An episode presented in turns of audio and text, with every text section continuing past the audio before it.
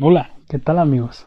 Sean bienvenidos una vez más a un nuevo podcast en el que estaremos viendo lo que es una materia que estoy llevando ahorita en ingeniería.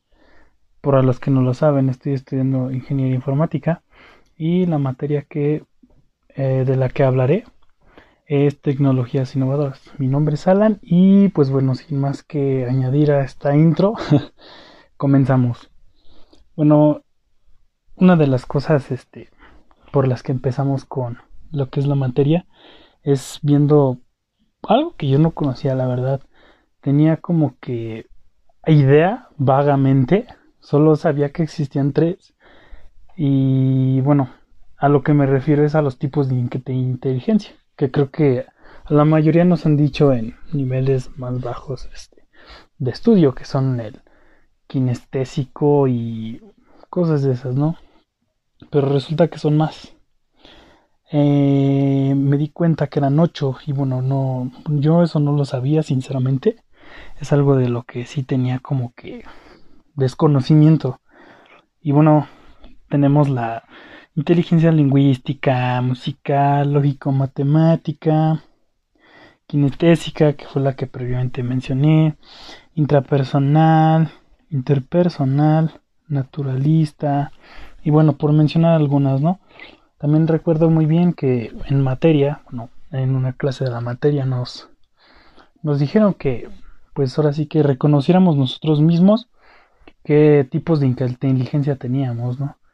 Y pues yo recuerdo bien que, bueno, las matemáticas, pues sí se me dan, ¿no? Se me dan las matemáticas, algo bien, tampoco digo que, uy, soy un perito para las matemáticas, pero pues, o sea, es algo que se me da bien.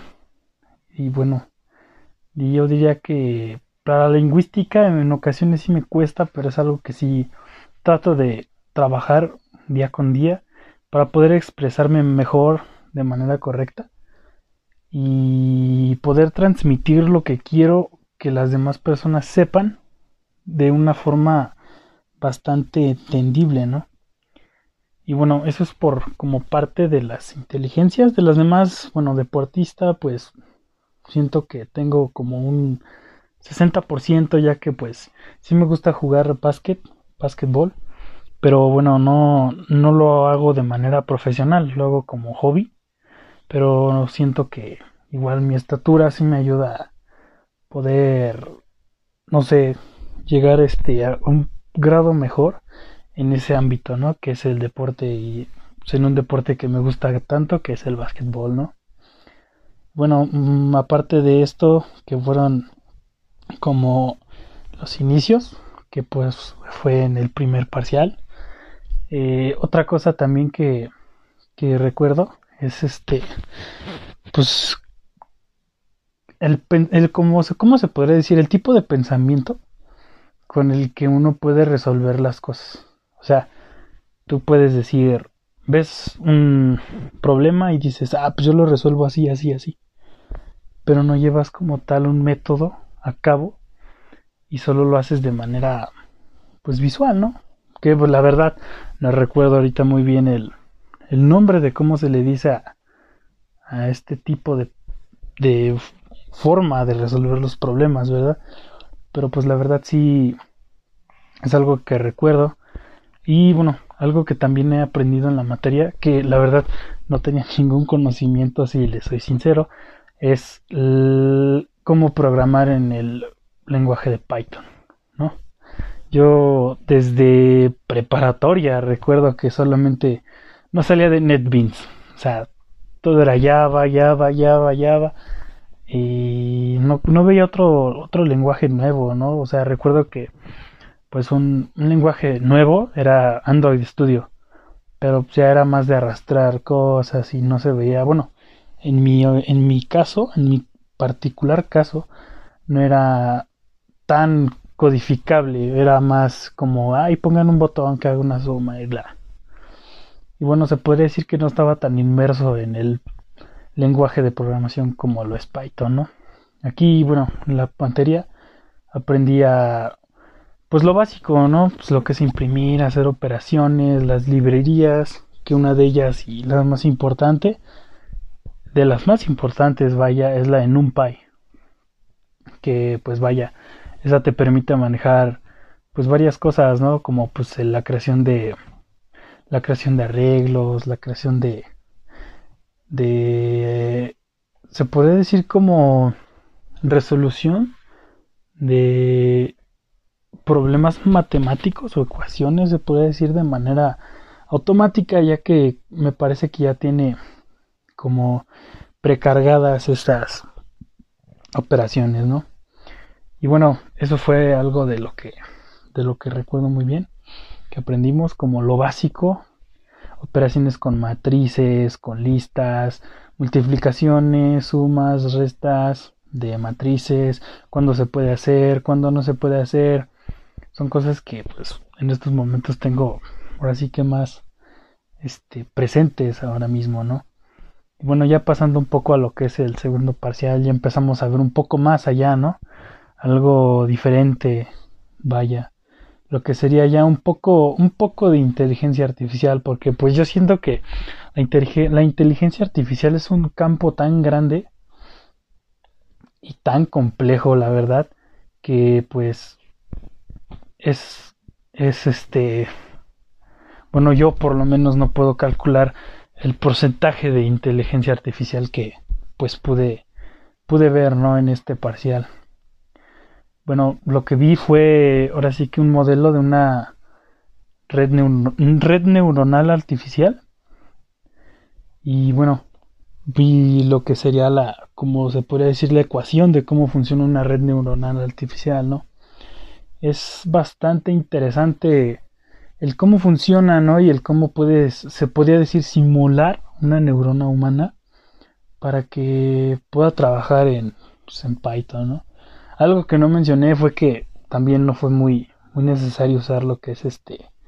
Como tal, instalar el programa, el lenguaje Python en, la computadora, ya que pues desde la nube, se podría decir, en la aplicación de Drive hay una hay una como subaplicación, se podría decir, no sé cómo se le puede decir, este que se llama Collaboratory. Y en esta ahora sí que en este apartado eh, es donde puede, se puede desarrollar en el lenguaje que es Python. Y bueno, la verdad, pues, pues, me gusta, la verdad sí me llama mucho la atención lo que es este, pues seguir programando ese lenguaje, en ese lenguaje, ¿no? Porque pues la verdad es muy, es muy sencillo, es este, a lo que he visto, es sencillo de comprender, no digo que sea, uff, un dios para programar en Python, ¿no? Pero pues la verdad sí, no fue muy difícil entender lo que es el lenguaje en sí. Y bueno, para ejemplificar lo que sería la red neuronal, este, lo que hicimos fue, bueno, que nos enseñaron en la clase, que es impartida por el profesor Derlis Hernández Lara. Este, algo que hicimos ahí fue un perceptrón. Lo primero que hicimos fue un perceptrón como básico. Que pues la verdad no... O sea, yo lo vi y al principio sí, como todo, ¿no? Cuesta, cuesta saber cómo es que funciona y pues cuesta pues llevar como que un hilo, ¿no? O sea, esto funciona para esto y yo sé que más adelante lo voy a ocupar en esto, ¿no? y que pues algo tan se puede decir me atrevería a decir sencillo porque yo sé que eso no es tan una inteligencia artificial tan avanzada pero me sorprende que algo tan sencillo como lo es un se puede decir este un perceptrón que es lo que pues, aprendimos a hacer en la materia no puedo imaginar lo, lo, las cosas que se pueden hacer, o sea, se pueden hacer, yo, yo siento que se pueden hacer un chingo de cosas, ¿no? O sea, si eso, es, si eso puede hacer un perceptrón, como lo es eh, una práctica reciente, que es la que más recuerdo, la otra, la verdad, sí, como que se me, la tengo un poquito vagamente, pero pues me atrevería más a hablar de la siguiente, ¿no? Que es un perceptrón como, ¿cómo se puede decir? pero este perceptrón lo que hace es funcionar como un predictor, o sea, predecir un resultado, ¿no? Y el cómo funciona, bueno, eh, nos pasaron, bueno, el profesor nos proporcionó una base de datos donde venían los índices de, se puede decir, esperanza de vida en base al, al índice de masa corporal. Y bueno, dependiendo de tu índice de masa, de masa corporal, te decía tu, tu esperanza de vida.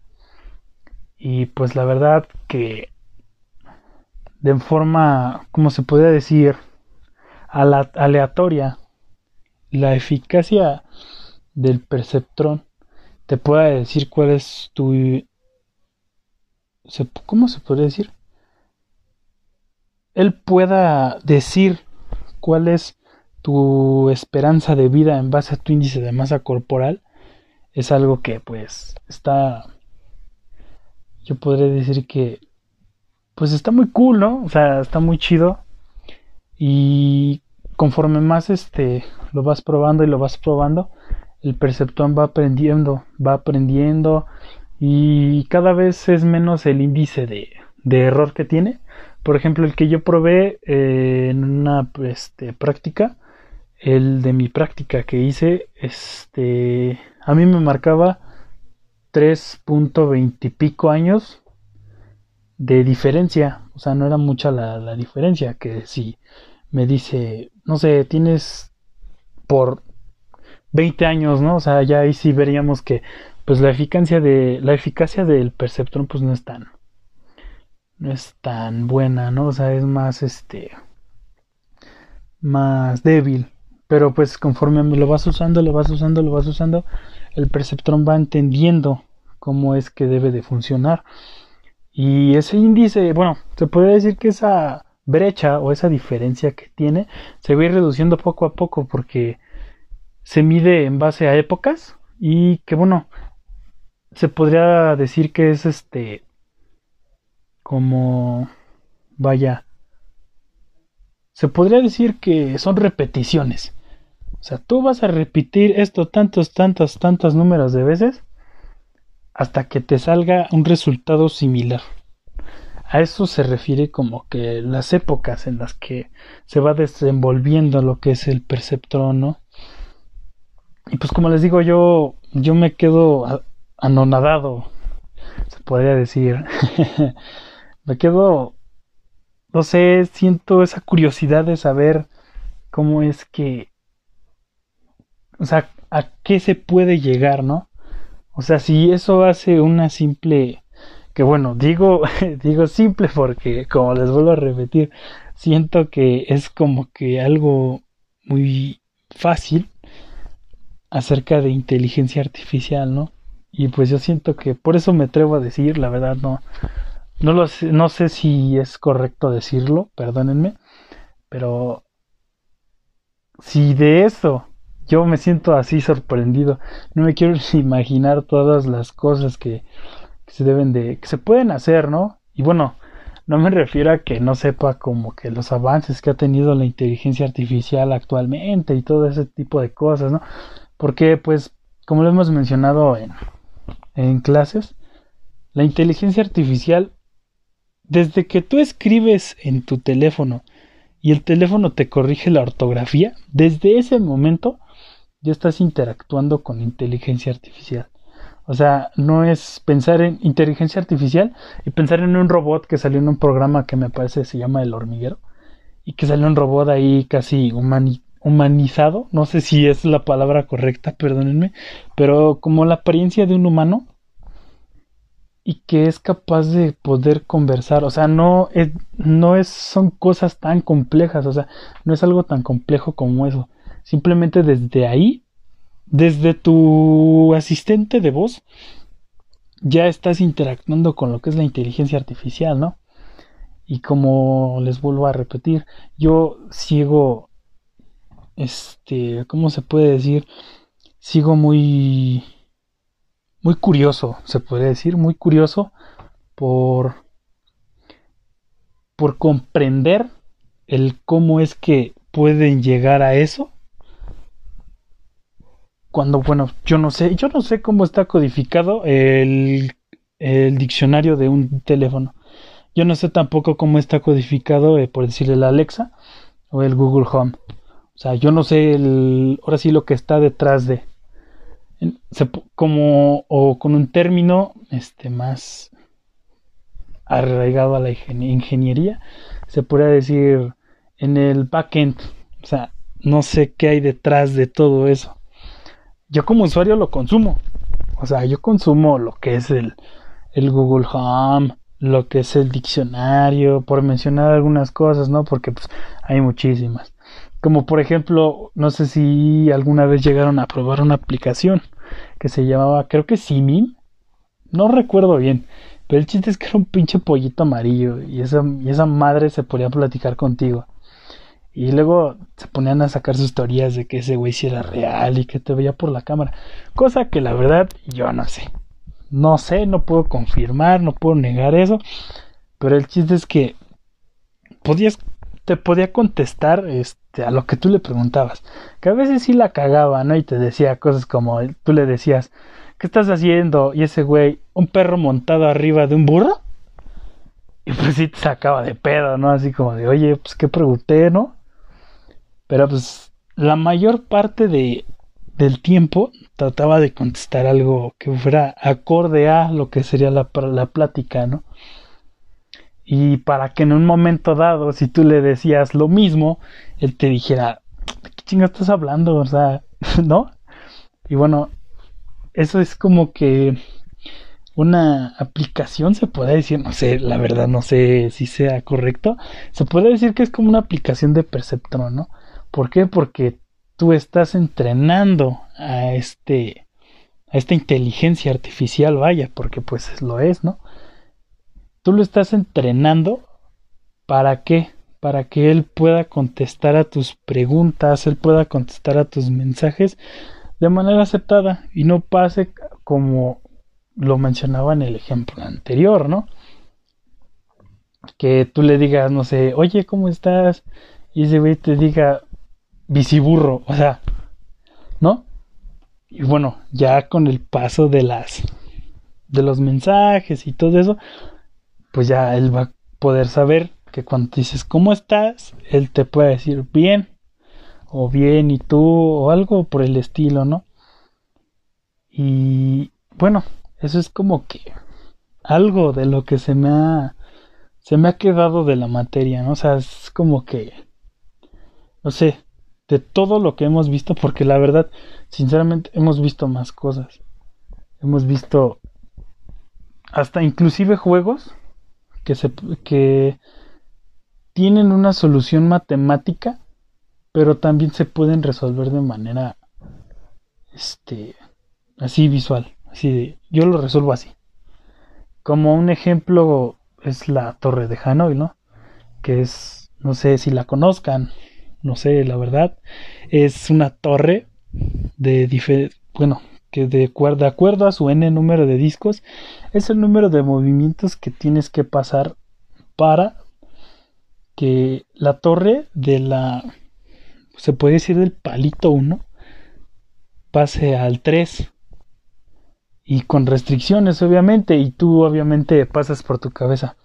No, pues es que yo tengo esta restricción y no lo puedo hacer. Y ahí es cuando empiezas a entrar con tu... Se parece con... Con un razonamiento, ¿no? De cómo lo puedes llegar a hacer sin que te digan, haz esto, luego haz esto. O sea, sin que te den la solución. Y que tú mismo digas, ah, sí, así. Y como les vuelvo a repetir, son muchas cosas las que hemos visto. Pero yo siento que es con lo que más me he quedado, ¿no? Y pues siento que si llego a continuar con este campo, que pues la verdad sí me gustaría, no sé, siento que podría llegar a hacer algunas cosas interesantes, ¿no? Algo que de momento la verdad, si les soy sincero, no tengo una idea, no tengo una idea ahorita mismo, pero como todo es cubrir una necesidad, ¿no?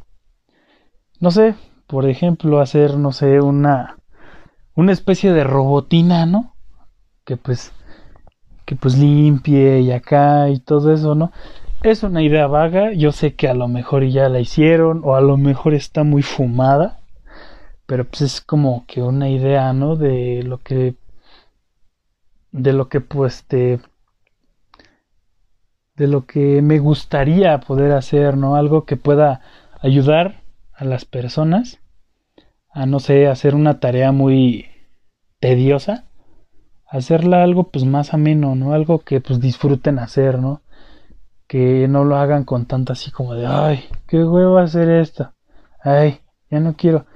O sea, es ayudar a, a las personas a que, pues, como se puede decir, sus problemas sean menos, menos, este, menos problemas, ¿no?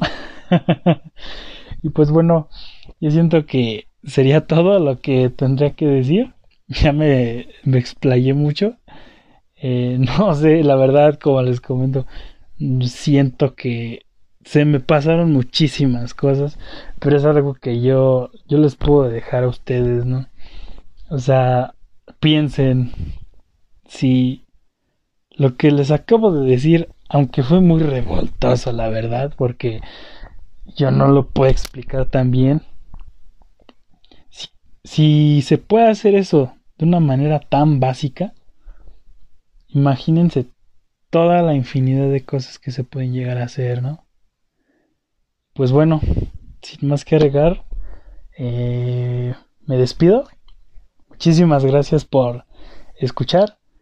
Y bueno, nos vemos en la próxima y hasta luego.